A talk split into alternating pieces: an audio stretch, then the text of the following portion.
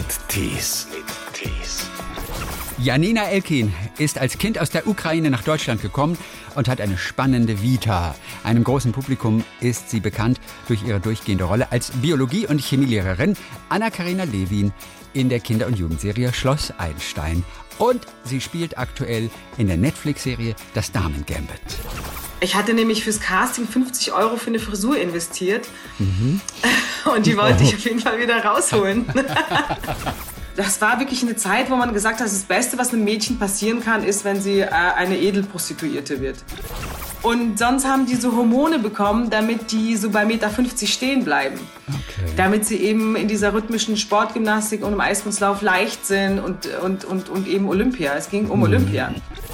Im neuen Schwarzwald-Tatort mit dem Titel Was wir erben ist Janina Elkin als polnische Haushälterin Sophia zu sehen, die in den Erbstreit einer wohlhabenden Freiburger Unternehmerfamilie verwickelt wird. Hallo nach, äh, wohin eigentlich? Hallo, nach Mallorca. Das ist nicht dein Ernst! Du bist auf Mallorca? Ja, ich mache Urlaub.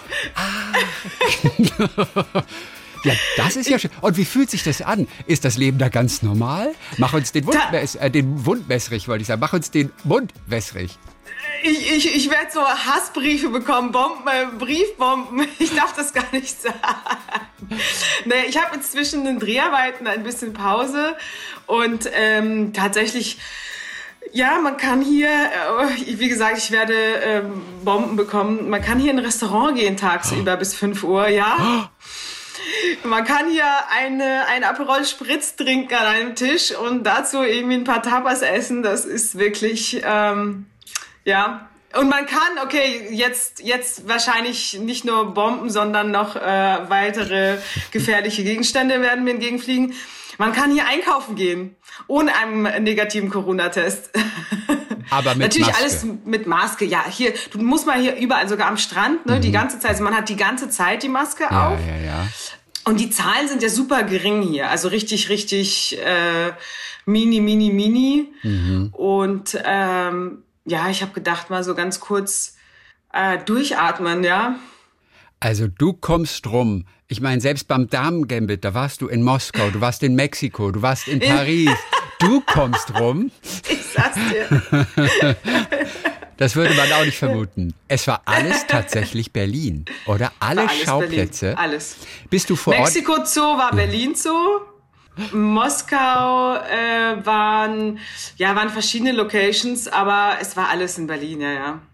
Was ja dann doch irgendwie erstaunlich ist, oder? Aber nicht die komplette Serie wurde in Berlin gedreht, oder? Fast alles, fast alles, wirklich fast, fast alles wurde in Berlin gedreht. Also ich glaube, es gibt einen ganz, ganz kleinen Teil, den sie irgendwo in Amerika gedreht haben. Das waren so Außenaufnahmen äh, von der jungen Beth, also genau. wo sie noch Kind ist. Ich Ja. glaube, davon wurde ein ganz kleiner Teil in Amerika gedreht, aber sonst der Rest äh, in, in Berlin. Denn man fragt sich manchmal, all diese ganzen amerikanischen Autos, alles, was da so zu sehen ist, findet man das tatsächlich alles in Deutschland? Findet man das in Babelsberg? Haben die das alles da?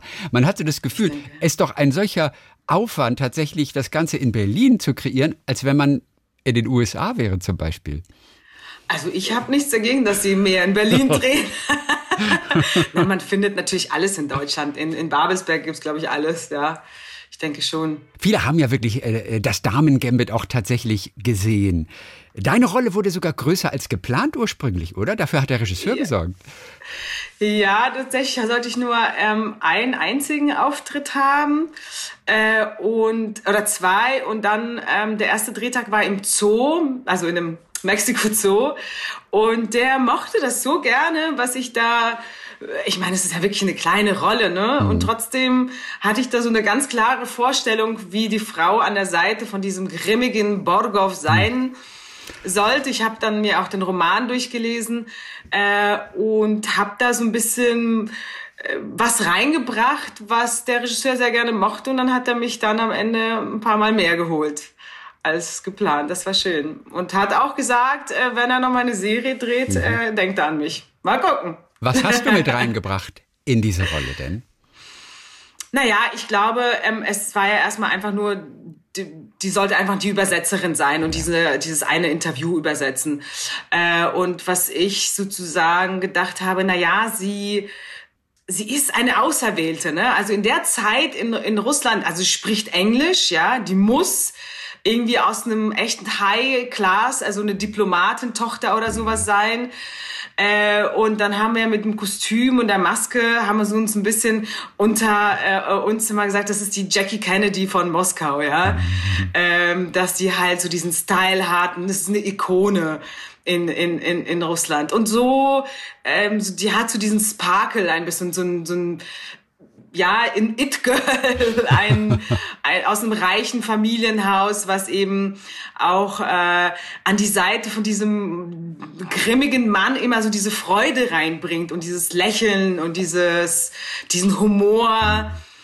Und auch in den Mexico City dann äh, mit dem Sohn, da, das war eben die erste Szene, da habe ich halt einfach äh, schon diese Beziehung mit dem Sohn reingebracht, wie wir da einfach, äh, ja, es hat einfach dem Borgov, der ja eigentlich, um den es herging, nochmal so eine andere Gesichtsfarbe gegeben, ja weil er dann eben so eine so eine sympathische Ehefrau hat mhm. Ähm, und ich glaube das mochte der ähm, Scott Frank dass das so ja. ein bisschen äh, gebrochen wurde mhm. durch meine Figur, dieses Grimmige. Egal wie klein die Rolle ist, es ist trotzdem einfach in so einem Erfolg dabei zu sein, den oft gefühlt wirklich jeder gesehen hat. Das ist natürlich immer noch was ganz Besonderes. Wo warst du, als du die Nachricht erhalten hast? Dein E-Casting war tatsächlich erfolgreich. Äh, tatsächlich in Berlin auf der Straße war ich auf dem Weg zu einer Freundin. Äh, es war ja noch vor Corona, konnte man noch Leute besuchen. Mhm. ähm, und da war ich auf der Straße und es war wirklich zwei Tage nach, ähm, nachdem ich das Casting eingeschickt habe. Und dann hat meine Agentin angerufen und gesagt, ja, die bieten es dir an. Und war ich natürlich super, super happy, weil ich hatte nämlich fürs Casting 50 Euro für eine Frisur investiert. Mhm. Und die wollte ich auf jeden Fall wieder rausholen.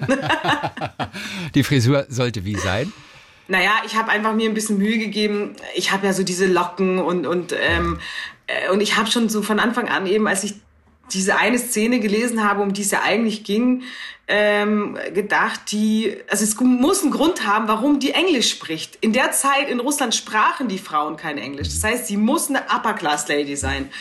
Und ich bin zu einem Maskenbildner und habe tatsächlich, wirklich lustigerweise, habe ich Fotos von Jackie Kennedy äh, so als Mut mhm. mitgebracht und habe gesagt, ich will irgendwie sowas in diese Richtung haben. Und dann hat er mir die Haare so ganz wunderbar gelegt in diesem 50er, 60er Jahresteil, sehr gepflegt mit einer Perlenkette, mit Perlenohrringen. Ich habe ein tolles Kleid angezogen und habe dann auch, ähm, man muss sich ja immer vorstellen, und ich habe mich dann äh, in der Rolle von, von Mrs. Borgov vorgestellt. Guck mal. Und habe gar nicht, ähm, also von mir erzählt, so ja, ich bin ja Nina Aiken, bla bla, sondern äh, ich habe dann äh, ihren Vornamen gegeben und, und, und habe von mir erzählt und von, von meinem Mann und von unserem Sohn und von unseren gemeinsamen Reisen. Also natürlich kurz, ja, es war auch nur irgendwie eine Minute zehn, aber äh, ich glaube, das, das mochte der Regisseur, dass ich da einfach mal was anderes gemacht habe. Und das ist gar nicht üblich unbedingt, oder? Dass man sich für ein E-Casting, also eines bei dem man sich zu Hause oder im Hotel oder wo auch immer man gerade ist, mit dem Handy einfach aufzeichnet, um das dann wegzuschicken.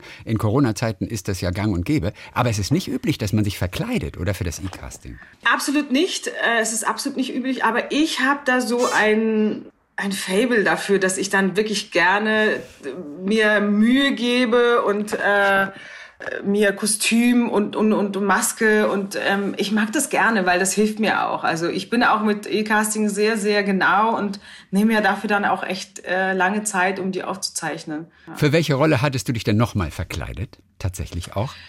Ähm, für welche Rolle? Na, es muss natürlich, ne, zu, wenn es eine andere Zeit ist. Yeah. Äh, ich hatte tatsächlich jetzt ein Casting, aber ich muss nur mal gleich sagen, es hat nicht geklappt äh, für eine internationale Serie. Ich glaube, da war ich auch ein bisschen zu jung. Mhm. Ähm, das war eine ältere Figur, die sollte so um die 50 sein.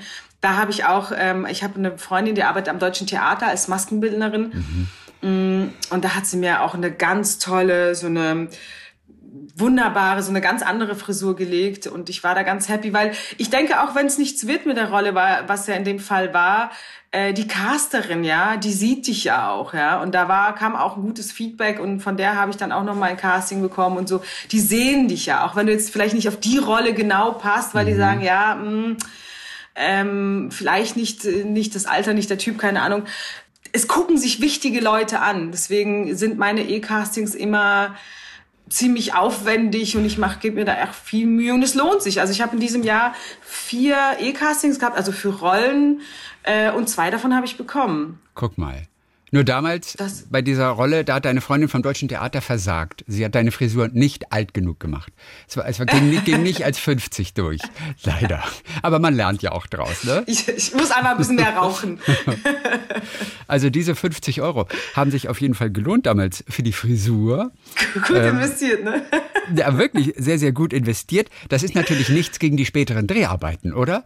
Da sahst du etwas Puh, da saßt du ganz schön lange in der Maske, oder? Um für ja. äh, Frau Borgoff, Mrs. Borgoff, dann fertig gemacht zu werden. Total. Ich war immer die allererste. Ich wurde dann Abholzeit so 5 Uhr morgens immer.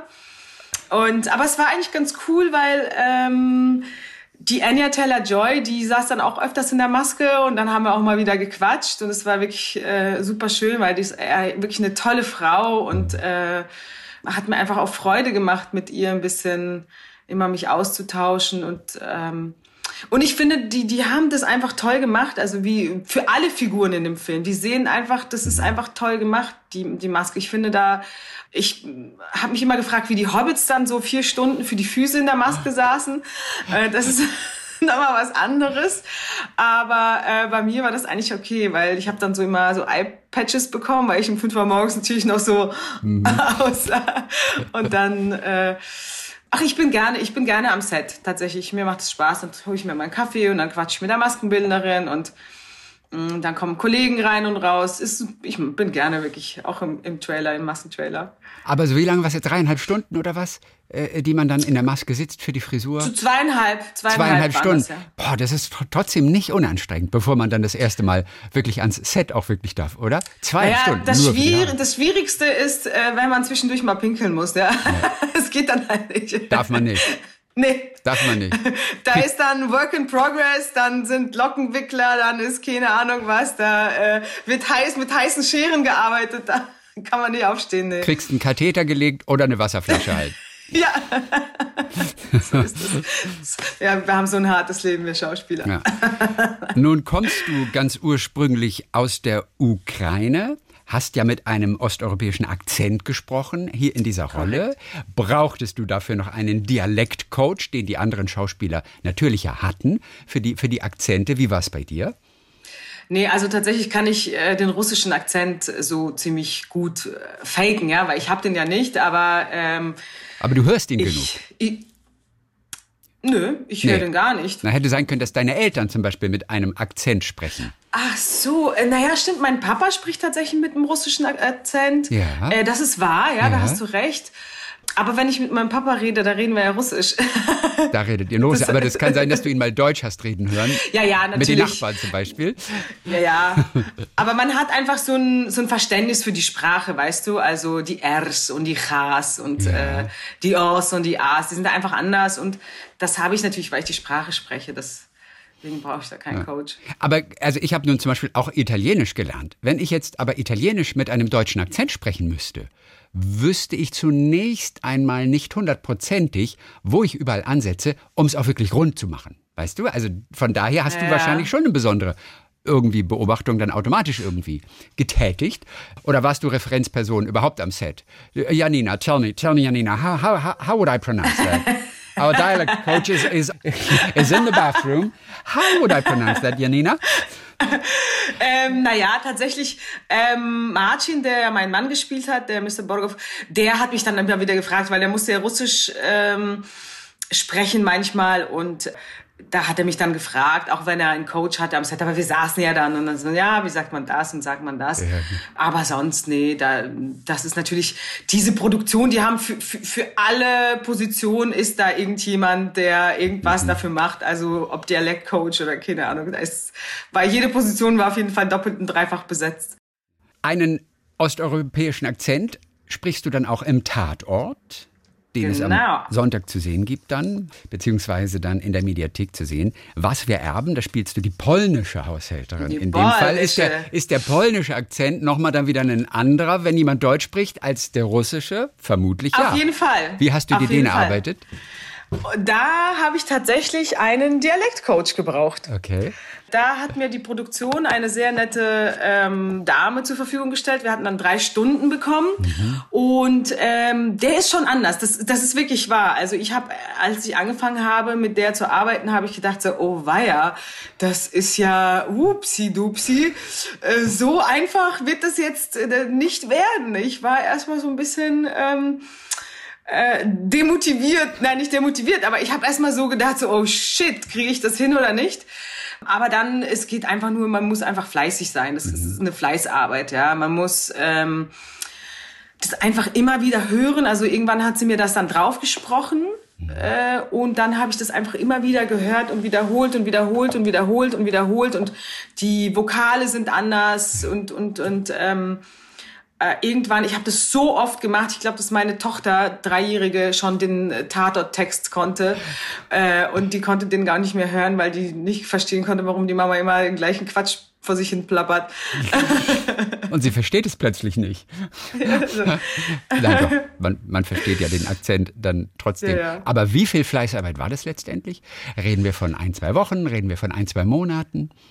Naja, es waren ein paar Wochen. Mhm. Ein paar Wochen, ja also natürlich habe ich das jetzt nicht von morgens bis abends gemacht, aber das waren so vielleicht vier Wochen, in denen ich immer wieder, immer ja. wieder, immer wieder und immer wieder und dann auch mal wieder eine Stunde mit dem Coach gehabt und die hat sich das dann nochmal angehört, nochmal korrigiert, verbessert, ja. Was ist jetzt das Typische zum Beispiel, wenn du ein Beispiel hast für jemanden, der mit russischem Akzent Deutsch spricht und jemand, der mit polnischem Akzent Deutsch spricht? Ähm, okay, ein gutes Beispiel wäre Holztreppe, zum Beispiel sagt sie ja Holztreppe. Das ist, ja, es ist, die Vokale sind so ein bisschen anders. Die werden anders äh, geöffnet im Polnischen. Also wenn ich jetzt sagen würde, ich habe den Ausschlag auf der Holztreppe gehört. Ah ja, gehört zum Beispiel. Die sagen zwischen nicht gehört, sondern gehört. Ja. Das war zum Beispiel so eine Sache. Und im Russischen würden sagen, ich habe den Ausschlag auf der Holztreppe gehört. Also es hört sich eben anders an, ne? Statt, ja, einfach auch eine andere Melodie. Also mhm. ich, ich habe den Ausschlag auf der Holztreppe gehört, mhm. ist russisch und in Polnisch, die haben noch einen anderen Singer. Ich habe den Aufschlag auf der Holztreppe gehört. Ja, es hat eine andere Melodie. Die haben so ein bisschen reden sie an. Also das, das haben die mir so, ich musste so mehr in Bögen denken. Mhm. Genau, das war zum Beispiel auch ein Teil der Arbeit, dass ich dann immer mit mit der Hand gesprochen habe am Anfang, damit ich die Bögen nicht vergesse. Ja, ach toll. Wie viele Rollen hast du denn tatsächlich angeboten bekommen, die eben einen osteuropäischen Hintergrund hatten, weil du eben tatsächlich von dort äh, gekommen bist als Kind? Äh, ich bekomme nach wie vor äh, viele äh, Rollen in diese Richtung angeboten. Ja. Also ich habe jetzt dann im Dezember eine kleine Rolle in einem Netflix-Film Treffen sich vier von Florian Gottschick. Da spiele ich auch so eine ganz reiche Russin. Ähm, und jetzt im Sommer eine recht große Rolle im neuen Wolfgang Mohnberger Film. Sayonara wird da heißen, zumindest ist der Arbeitstitel. Mhm. Ähm, da spiele ich auch wieder eine Ukrainerin. Also auch mit äh, russischem Akzent. Ja. Ähm, ist das okay? Äh, ja, es ist okay, weil, weißt du, naja, die Deutschen spielen ja auch immer die Deutschen. Weißt ja, du, wenn jetzt die irgendwie meine Kollegin wenn die, wie Stefanie, sag ich mal, äh, äh, eben die, die Ärztin spielt oder die äh, Lehrerin, dann spielt sie ja immer eine deutsche Lehrerin. Ja, es ist ja immer die Frage. Aber du bist ja eigentlich auch eine Deutsche. Du bist ja eine Deutsche, letztendlich. Ich bin, ich bin ziemlich deutsch. Von allem, von, also, selbst vom Aussehen, vom Aussehen, von der Sprache. Du bist ja auch eine Deutsche. Pünktlichkeit. Sogar das. ähm, du, ich weiß es nicht. Es ist halt natürlich, ähm, ich frage mich das manchmal, ne? Ist es ein Segen oder ist es ein Fluch? Ja. Ich, ich versuche dem jetzt nicht so viel Gewicht zu geben, weil solange ich immer verschiedene Frauen erzähle, mhm. aus verschiedenen Schichten, ja, verschiedene klar. Lebensgeschichten, habe ich mich eigentlich nicht zu beschweren. Und ob die dann jetzt einen russischen Akzent hat oder nicht, naja, ja. du, ähm, äh, vielleicht ist es mein Weg. Ich meine, es passiert ja auch gerade recht viel in diese Richtung mit diesem Diversity so dass ich äh, auch natürlich habe, dass in, also wobei meine Agentin sagt, nee, da bist du nicht diverse genug, also nicht chinesisch oder, äh, mhm. oder dunkelhäutig genug. Aber trotzdem habe ich so ein bisschen die Hoffnung, dass natürlich dadurch auch ähm, die Redakteure und die Produzenten und Regisseure da ein bisschen mutiger werden und auch sagen, ja, guck mal, mhm. ähm, die hat vielleicht jetzt vom Äußeren so ein bisschen was Osteuropäisches oder was heißt nicht, hohe Wangenknochen, aber ähm, wir können die jetzt trotzdem für die Ärztin besetzen, ja. ohne dass das jetzt erklärt wird, ohne dass die Ludmila heißen muss, sondern ja. die kann dann auch eine Steffi Müller sein oder ja. so. Ihr Mal seid, gucken, ich weiß es nicht. Mal gucken, ne? Ihr seid Anfang der 90er, seid ihr gekommen mit der Familie genau. aus äh, der Ukraine, wolltet aber eigentlich nach Israel. Dass du in Deutschland gelandet äh, bist, war dann Zufall eher? Ähm, ja, es war ein bisschen tatsächlich ein Zufall, ähm, weil ähm, wir hatten ein Ausreisevisum bereits. Ja, man musste ein Ausreisevisum haben und dann musste man ein Einreisevisum äh, beantragen. Und wir hatten ein Einreisevisum nach Israel, mhm. äh, weil ich ja ähm, eine jüdische Abstammung mhm. habe. Also eben mein Vater, ja, ich ja nicht, weil meine Mutter Russin ist. Deswegen äh, werde ich ja nicht als Jüdin anerkannt. Aber ähm, und dann war das ja so, dass Deutschland äh, Anfang der 90er gesagt hat, na ja, ähm, wir haben da so ein paar Juden äh, auf dem Gewissen, es tut uns irgendwie leid, vielleicht nehmen wir jetzt einfach mal ein paar auf, ja. Und äh, in diesem Zuge wurden eben äh, Flüchtlinge äh, aufgenommen mit, mit jüdischem Background, sage ich jetzt mal ganz modern gesagt. Und darunter fielen wir eben, ja, also väterlicherseits. Und äh, dann haben meine Eltern wirklich irgendwie im letzten Moment mhm. äh, diese Wiesen getauscht, diese Ausreise, Einreisewiesen.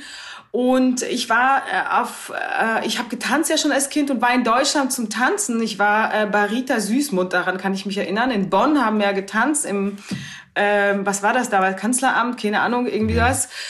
Und ich kam zurück und meine Eltern sagten dann so, ja, und wie war's? Und ich war so, ja toll, es gibt da Bananen und Joghurt, fand ich super. Und äh, dann dachte ich, ja gut, weil da gehen wir jetzt in einem Monat hin. Ach Gott, du warst und vorher so tatsächlich schon mal ausgereist nach Deutschland mit, Aber mit deiner Balletttruppe dort aus, äh, genau. genau. aus in, in, in der Ukraine. Ach okay. Gut, also gut, da gab es offensichtlich jetzt äh, keine Empfindlichkeiten irgendwie. Deutschland war durchaus ein, ein Land, das ihr positiv gesehen habt. Also deine Eltern in dem Fall. Du hast ja die Gedanken noch gar nicht gemacht. Absolut. Du warst ja mit Tanzen beschäftigt nee. auch die ganze Zeit. das stimmt, ja. Genau. Dein, dein Vater musste warum flüchten? Naja, es war schon ähm, von der Zeit hier eine sehr schwierige Zeit. Einfach der 90er zerfiel ja die Sowjetunion und alles entwertete sich auf einmal, alles, alle im Sinne nicht nur das Geld entwertete, sondern auch die Werte entwerteten sich, ja. Es war, ähm, wurde sehr, sehr kriminell in der Ukraine, sehr kriminell. Es gab wenig Arbeit, es gab äh, nicht zu essen, es gab nichts, äh, nichts Gutes für die zwei Töchter, die meine Eltern ja eben hatten. Und auf der anderen Seite, ähm, mein Vater ist ja eben jüdischer Abstammung und äh, der Nachname Elkin ist ja auch ein jüdischer Nachname. Und mein Vater heißt auch noch Josef. Da gab es schon wirklich Schwierigkeiten, ja. Also meine Schwester wurde dann im Kindergarten misshandelt und sowas, weil äh, ich wurde ähm, verprügelt oder ich habe mich dann natürlich geprügelt, zurückgeprügelt, mhm. aber ähm, ich habe mich auf dem Schulhof das eine oder andere Mal wirklich geprügelt, weil man sagte halt so, ja, du Judenfresse und so. Mhm. Ja, das wollten meine Eltern halt für uns einfach nicht. Die wollten, dass wir tatsächlich äh, unabhängig von, mhm. von einem Nachnamen äh, eine Zukunft bekommen und, und die Möglichkeit bekommen, zu studieren und zu leben und äh, das war wirklich eine Zeit, wo man gesagt hat, das Beste, was einem Mädchen passieren kann, ist, wenn sie äh, eine Edelprostituierte wird. Mhm da kann sie das meiste Geld verdienen. Okay. Und, äh, und, der, und wenn du einen Jungen hast, dann, dass er so in, die, in diese mafiö mafiösen Strukturen einsteigt und, und dieses Schutzgeld, was damals dann sehr äh, viel da überall verlangt wurde. Und das ist natürlich, meine Eltern sind wirklich Akademiker, die hatten nicht diese kriminelle, kriminelle Energie. Mhm. Wir waren dafür einfach nicht gemacht um da zu überleben sozusagen. Ja. Und deswegen waren wir super da und sind immer noch. Also es ist äh, ähm, der Februar, ich glaube, das ist der 12. Februar, der wird bei uns immer nach wie vor gefeiert. Ich glaube, es ist der 20. Februar. Der 20. Februar, es kann sein, ja. Warum weiß ich das besser als du? Auf meinem Instagram-Account. Kann es sein? Ich habe es gelesen auf jeden Fall irgendwo und habe mir den 20. Februar, ja, der durchaus ja, eine hab, besondere Bedeutung hat, ne? Der Tag, an dem ihr angekommen ich, seid. Ich hatte gerade auch, dachte ich, warte mal, siehst du, die zwei waren drin, aber jetzt gerade ganz kurz habe ich äh, ähm, ja. Und den feiern wir tatsächlich immer. Den feiern wir immer. Ähm, Und äh, meine Schwester und ich äh, sagen immer wieder meinem Vater, also meine Mutter lebt ja nicht mehr, wie dankbar, also das, das ist das größte Geschenk, das sie uns gemacht haben, wirklich. Und ähm, ich im Prinzip ist mein Glück eigentlich schon immer mit mir, dass ich dieses Leben haben darf hier. Mhm. Dass äh, ob jetzt dann eben, weißt du, wie du sagst, ob ich dann jetzt die Deutsche spielen darf oder die Russin, ja, okay, aber ich, ich darf so dieses wunderbare Leben führen. Ich darf meine Tochter ähm, hier aufwachsen sehen in Deutschland und es geht ihr so gut und, und äh, die hat so viele Möglichkeiten hier, ja. Das ist unfassbar. Das macht mich sehr, sehr glücklich von Grund auf schon. Und ihr seid in Heidelberg gelandet letztendlich. Schöner geht's ja auch nicht, oder? Ja, ja, wir sind in Heidelberg gelandet, weil wir sind in Esslingen äh, angekommen, in so einem Samenlager und dann haben die ähm, uns gesagt, ja, es wird was frei in, nach einem Monat in Freiburg oder Heidelberg. Und weil wir nichts kannten, beides davon nicht, hat äh, mein Vater ist zum Hausmeister gegangen in diesem äh, Heim, wo wir gelebt haben und hat gesagt so, ja, ähm, äh, Heidelberg, Freiburg, ja, so kein Deutsch gesprochen. Und der Hausmeister sagt dann so, ja, du zwei Töchter, ja, T Töchter. Und mein Vater sagt, ja, Heidelberg, Uni, Uni. Und mein Vater, ja, super. Ich meine, Freiburg hat natürlich auch eine Uni, aber Und das Freiburg wussten ist wir natürlich. wunderschön. Dann. Ja, klar. Aber wir wussten es nicht. Und der Hausmeister hat gesagt, Heidelberg hat eine Uni. Und deswegen sind wir in Heidelberg gelandet. Großartig. Du konntest dann gleich in Mannheim auch weiter Ballett machen, an der staatlichen Ballettakademie dort. Du hattest Genau. ja mit fünf angefangen, glaube ich, in, Ja, in der vier, Ukraine fünf, damals ja. mit vier, fünf, Genau. auf jeden Fall ganz früh. So richtig mit strenger Ballettlehrerin, oder das gehört dazu. Ja, Sind die mit- russischen mit richtig- Ballettlehrerinnen so viel strenger als die deutschen? Auf jeden Fall. Na gut, in der Ballettakademie dann in Mannheim, ich musste ja dann auch ähm, eine Aufnahmeprüfung und so machen. Das war ja nicht, dann nicht, kon- konnte ich, die waren da auch schon streng. Aber die russischen, ähm, die haben schon, ja, die haben schon, die sind schon sehr streng. Sind die, zu, Das, sind, die äh, zu, sind die zu streng eigentlich? Naja, es hat einfach einen anderen Wert. Also weißt du, wenn, wenn du halt hier in Deutschland erstmal auf eine Ballettschule, dann das ist ganz süß, die Mädchen springen dann in diesen Türki, äh, pinken Tütüs und aber es ist halt nicht. Bei uns war das so, ich kam auf die, da auf die Tanzschule, wurde dann aufgenommen, so dann hat man geguckt, okay, hat sie die körperliche Voraussetzung, ja, okay, alles klar, zack, an die Stange und dann gibt's halt irgendwie viermal die Woche Training, ja. Da wird halt nicht hier so äh, nach der Schule oder nach dem Kindergarten sofort zum Training, da am Wochenenden gab's Vorführungen. Äh, das wurde alles schon sehr professionell. Also die Russen wollten ja einfach in allem die Besten sein, ja. Und so wurde auch der Sport für die für die Kinder. Du konntest nicht einfach so, du musstest ja nichts bezahlen dafür, ne? Das war äh, von vom Staat finanziert, aber dafür musstest du die Leistung bringen. Und wenn du nicht die Leistung gebracht hast, bist du geflogen. Es war ganz einfach. Und die meisten Mädchen machen wahrscheinlich dann gleich schon Ballett, oder? Das ist mit, mit drei, vier, fünf fängst du an, das ist normal, oder? Ja, ja, also bei mir war das so, ähm, Eiskunstlauf stand im Raum, dann stand äh, rhythmische Sportgymnastik und Tanzen. Und bei rhythmischer Sportgymnastik und Eiskunstlauf hatte ich ein bisschen das Glück, dass äh, meine Mutter eine Freundin hatte, die früher Eiskunstläuferin war und die hat gesagt, nee, die werden von Kindesalter, werden die mit Tabletten äh, vollgestopft, damit sie nicht weiter wachsen, damit die klein bleiben.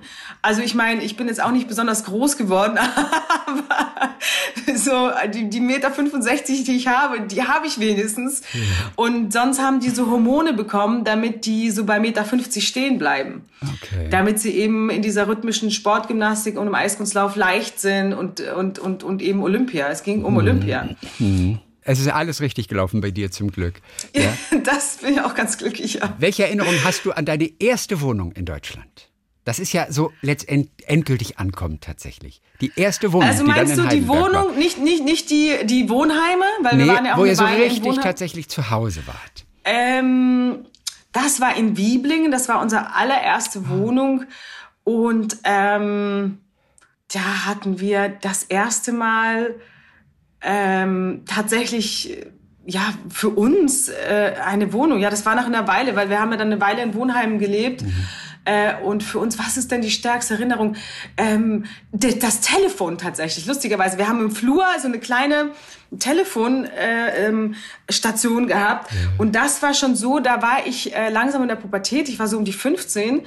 Und da fingen so die ersten Anrufe von den Jungs an. Und äh, da habe ich mich dann immer in die Jacken, weil es war auch die Garderobe, wie es halt so immer im Flur ist, in die Jacken vergraben und so telefoniert, damit meine Eltern nicht hören. Also das war natürlich so, die, weiß nicht mehr wie jetzt mit Handy, sondern das war noch die Zeit, da riefen die zu Hause an, dann ging dann meine Mutter dran, ach, hallo, dann so an anderen so, äh, ja, äh, äh, Entschuldigung, hier ist äh, äh, der äh, Felix, könnte ich äh, äh, Janina sprechen? Einen Moment bitte. Oh Gott. Die strenge Mutter. und auf dem anderen Ende so Schweiß, gebadet der junge Mann.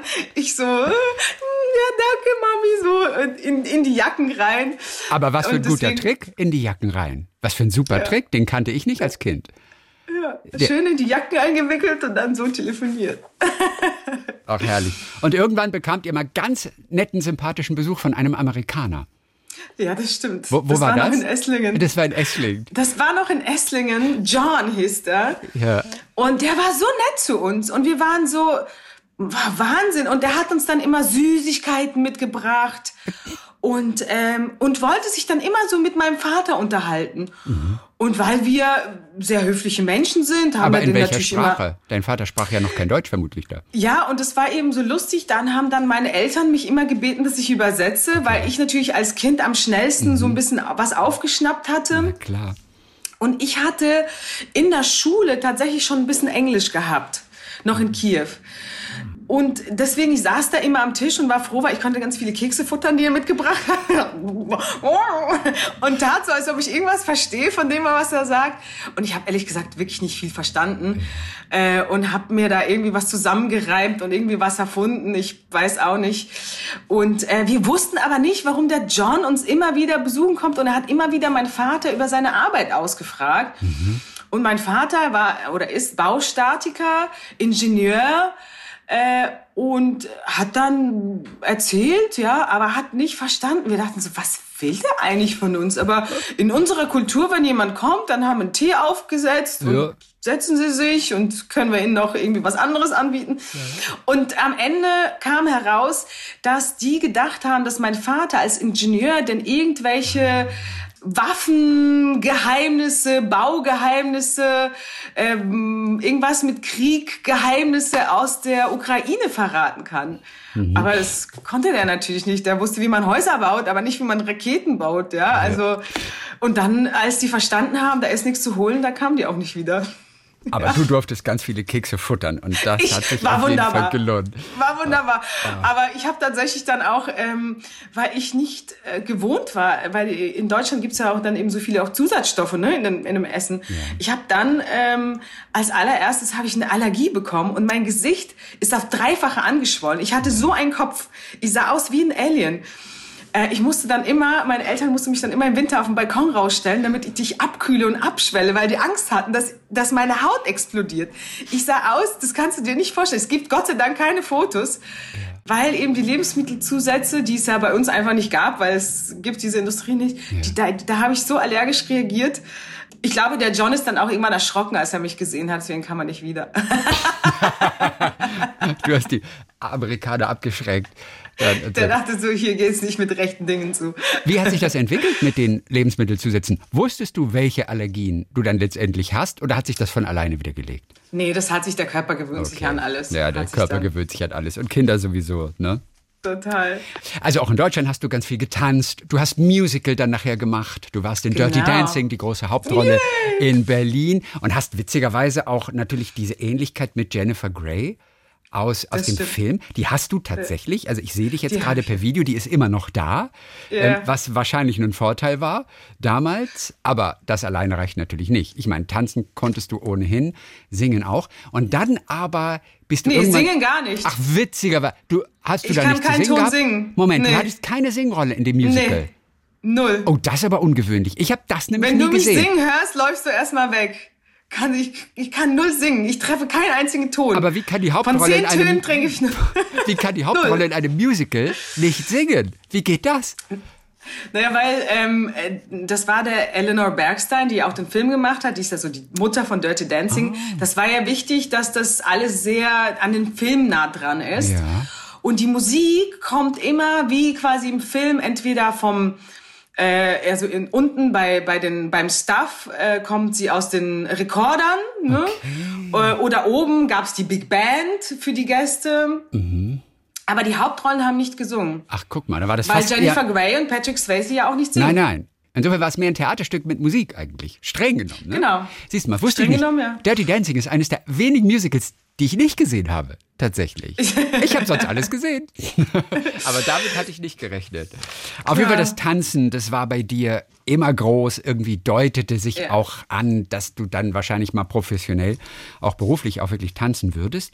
Und dann hast du dich aber irgendwann doch eher für die Schauspielerei interessiert und wolltest weg vom Tanzen. Warum eigentlich? Es gab mehrere Gründe dafür. Also ein Grund war, dass ich tatsächlich durch das Musical und so ja dann angefangen habe zu spielen ja, und ähm, das hat mir einfach wirklich wahnsinnig viel Spaß gemacht. Ich fand es ganz toll, dass ich endlich, ich habe ja einfach als, schon seit meinem Kindesalter die Geschichten mit meinem Körper erzählt. Weil Tanzen ist ja auch im Prinzip äh, Ballett, wenn du, das ist ja auch eine Geschichte, die erzählt ja. wird mit Bewegung. Und das hatte ich dann so lange gemacht und dann habe ich auf einmal eine Stimme bekommen. Äh, dieser Körper hatte auf einmal eine Stimme und das war ähm, das war einfach toll, ja, das mochte ich so gerne, dass ich äh, auch äh, noch diesen anderen Ausdruck bekommen habe und, und, und die Sprache und die Stimme dazu kam. Und ähm, ich habe mich da, muss ich sagen, einfach schockverliebt. Mhm. Ich habe mich in diesen Beruf schockverliebt und, äh, und wollte das dann machen. Das war Liebe auf den, auf den ersten Blick tatsächlich und ja. Toll. Und hast dann, auch, hast dann auch viele Möglichkeiten bekommen durch ein Stipendium genau. das du von ganz hoher Stelle bekommen hast. Für mich als ABBA-Fan unbegreiflich. ja. Es war ein Stipendium, das Björn von ABBA ja. Ja. vergeben hat. Womit hast du dich beworben? Was hast du gemacht? Wie hast du Björn beeindruckt? Definitiv nicht mit Singen. Ähm, ich habe tatsächlich dann schon einen Kurzfilm gedreht gehabt. Ja. Der Schmetterlingseffekt war das. Das war ein Studentenprojekt von der Uni Weimar und es war ein schöner Film tatsächlich, in dem ich die Hauptrolle gespielt habe. Und den habe ich eingeschickt und, und ähm, also ich denke, dass ich schon ein gewisses Talent fürs Schauspiel habe, so dadurch, ausgehen, dass ich ja? ähm, eben als, als Kind eben diese, diese künstlerische Seite ja schon hatte.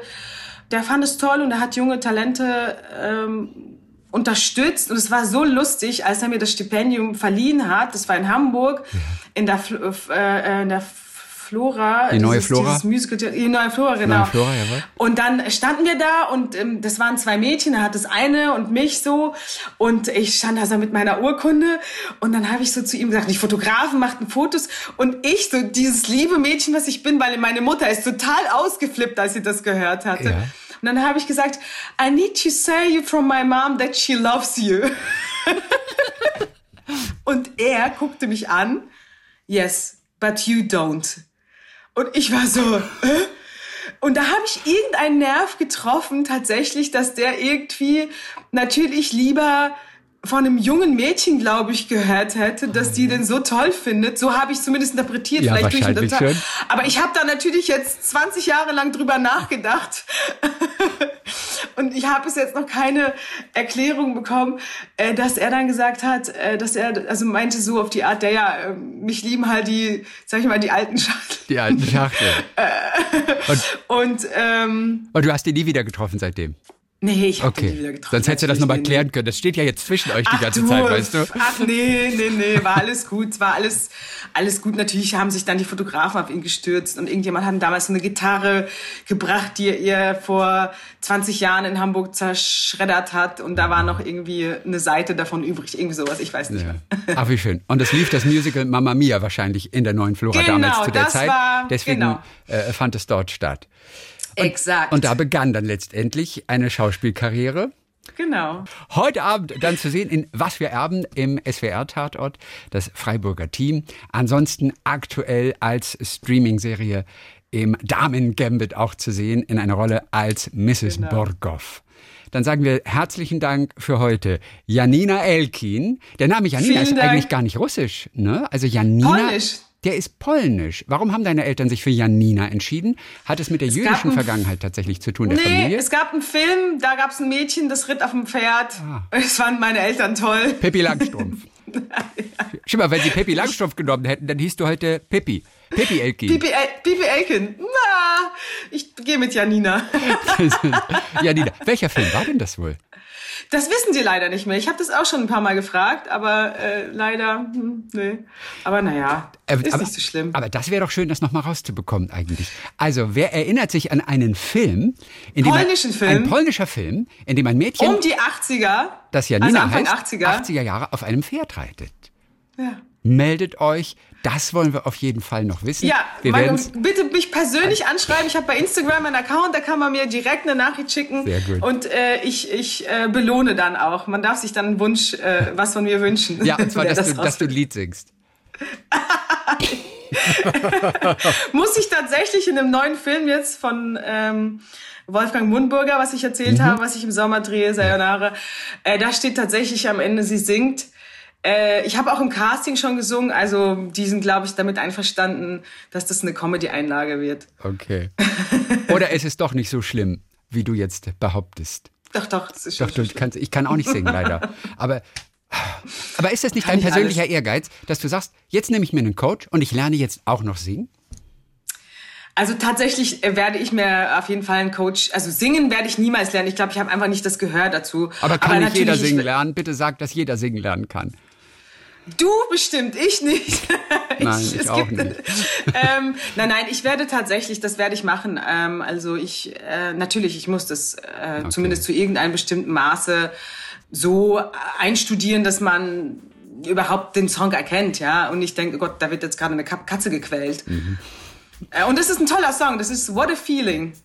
Ah, what a feeling. Ah, du kannst nicht singen. Siehst du? Siehst du? Alle Töne getroffen. Super, du kannst es. Ich habe keinen einzigen Ton getroffen. Ist es der Song? Aus Ja. Flashdance. Ach, Ja. guck mal. Also gut, Wenn dann, ich so viel verraten darf schon, ich weiß es gar nicht. Ich, ich ja, lass mal. ach, einfach wir wissen ja nicht, was für ein Ich Film. denke, ja. Dann toi toi toi auf jeden Fall. Herzlichen Dank Danke. für heute, Janina Vielen, vielen Dank. Tschüss. Talk mit Tees.